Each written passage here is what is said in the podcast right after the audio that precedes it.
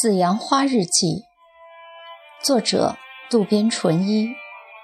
十二月二十日，星期三，二十三点四十。新年晚会于下午七点在希尔顿酒店的小宴会厅里举行，我带着孩子一同出席。在台上，丈夫以今年一年承蒙各位的鼎力支持为宗旨。开始了他的致辞，旁边的我面带着微笑站在那里。如果仅从现在这个情景来看，任何人都会认为我们是一对夫唱妇随的模范夫妻。但现实和理想实在相差太远，又有谁会想到这是一对冷漠的假面夫妻呢？总之，我们只能这样了。为了那一点点的面子而齐心合力地扮演着模范夫妻，想到这，我不禁苦笑道：“这也是夫唱妇随吗？”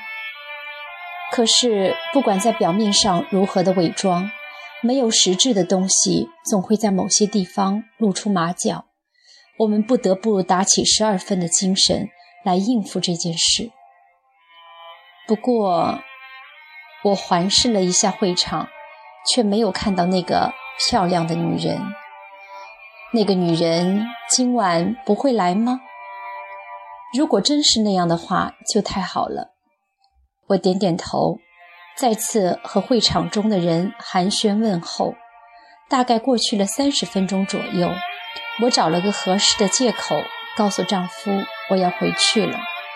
丈夫大概也不希望和我在一起待那么长的时间，让别人看出我们不和的破绽。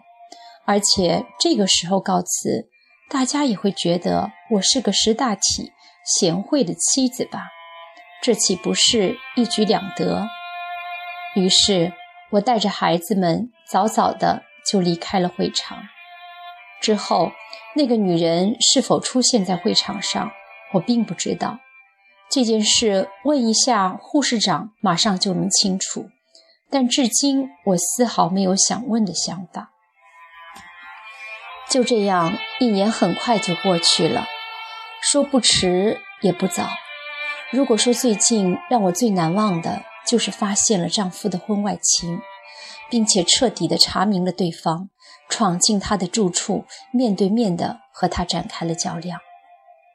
我没有想到我会有这种勇气，也没有想到我会把那么强烈的怨恨和愤怒发泄到那个女人的身上。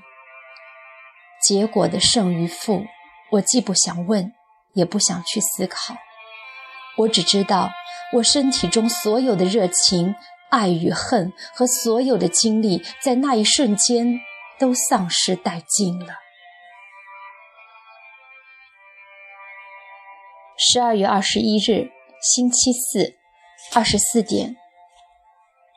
当这个城市都因圣诞节而装饰一新的时候，我总要想起一件事，那还是孩子们相信圣诞老人真的存在的幼小时候的事儿。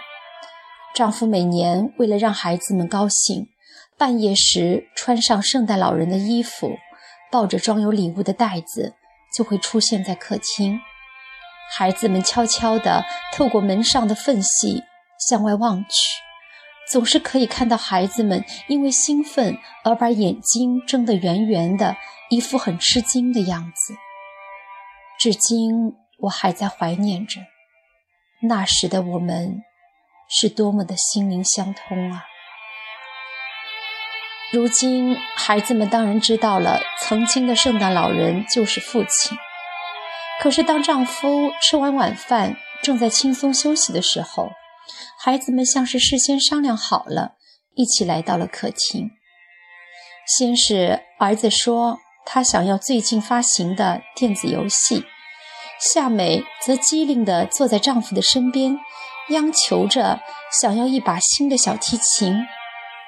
当丈夫答应时，女儿高兴地举起双手，欢呼道：“太棒了！”还不放心的又确认了一下，那么圣诞平安夜时一定要送来哦。说到一半时，丈夫说：“爸爸二十四号有点事情，二十五号再送给你吧。哼，果然，圣诞平安夜要出去，和想的一样，完全猜中了。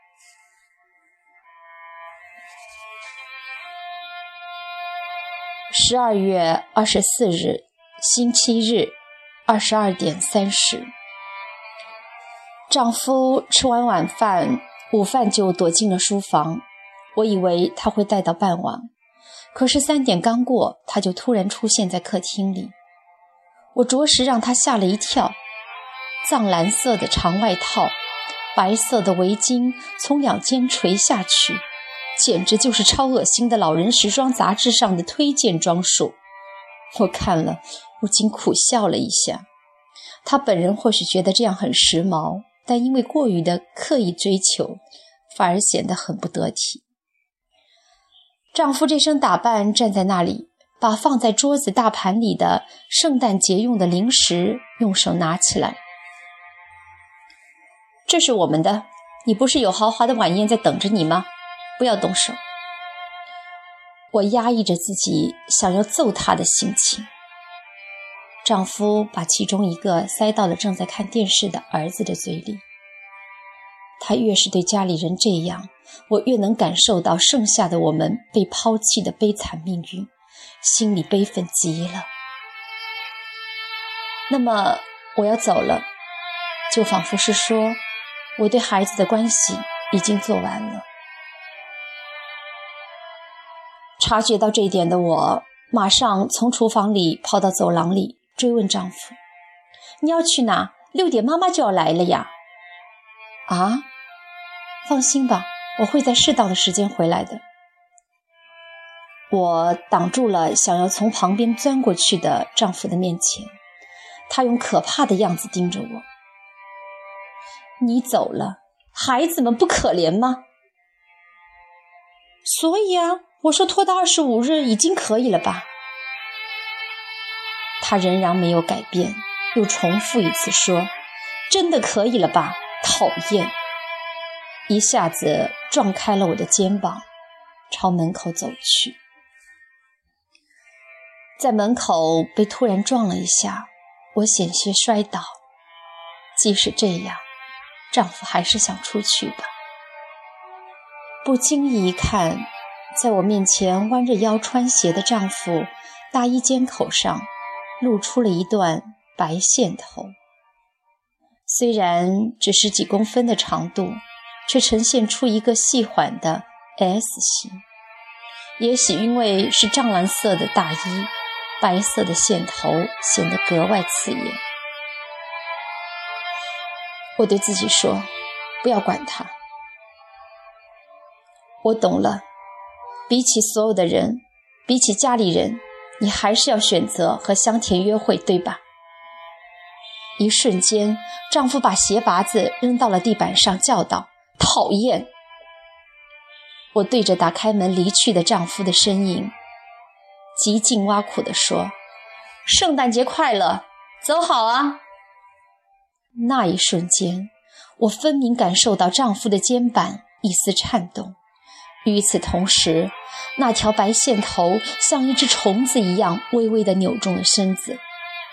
那么想来，看起来像英文大写字母 S 的那条虫子，应该是吸附在丈夫身上不想离开的失之名字的开头字母了。再过不久。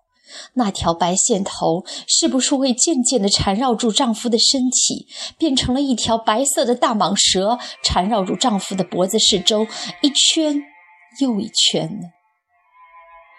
一瞬间，一股冷风从门口吹进来，我突然清醒过来，立即把门关上。丈夫已经从眼前消失了。不是基督教徒的丈夫如此重视圣诞平安夜，不管不顾的也要奔到那个女人的身边。看来现在的丈夫已经完全为情所困了。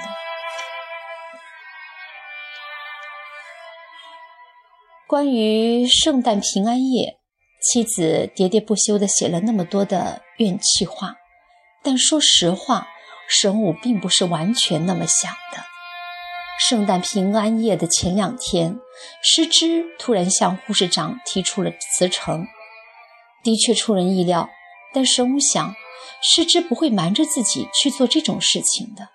可是护士长拿来的千真万确，就是师之亲笔写的辞呈。他说什么都很想不通的是，为什么师之对自己什么也不说，就随随便便的提出了辞职呢？在医院内虽然不方便，但如果师之说晚上有要说的事，神武不管怎样都能去见他的。明明知道可以，但还是一个人做了这么重大的决定。虽然事后师之解释说，如果和神武商量的话，就提不出辞职了。但即使这样，他还是觉得很郁闷，因为他一直坚信两个人的关系已经非常紧密了，所以这次遭受的打击就特别的大。不管怎样，神武怜香惜玉，死乞白脸地央求着师之，不管是工作还是我个人，都离不开你。如果你不在我身边，我会很痛苦的。最后，在神武的百般哀求下，师之终于答应了，仍然留在医院工作。所以，马上来临的圣诞节让神武根本没有时间考虑家人，满脑子只有师之一个人。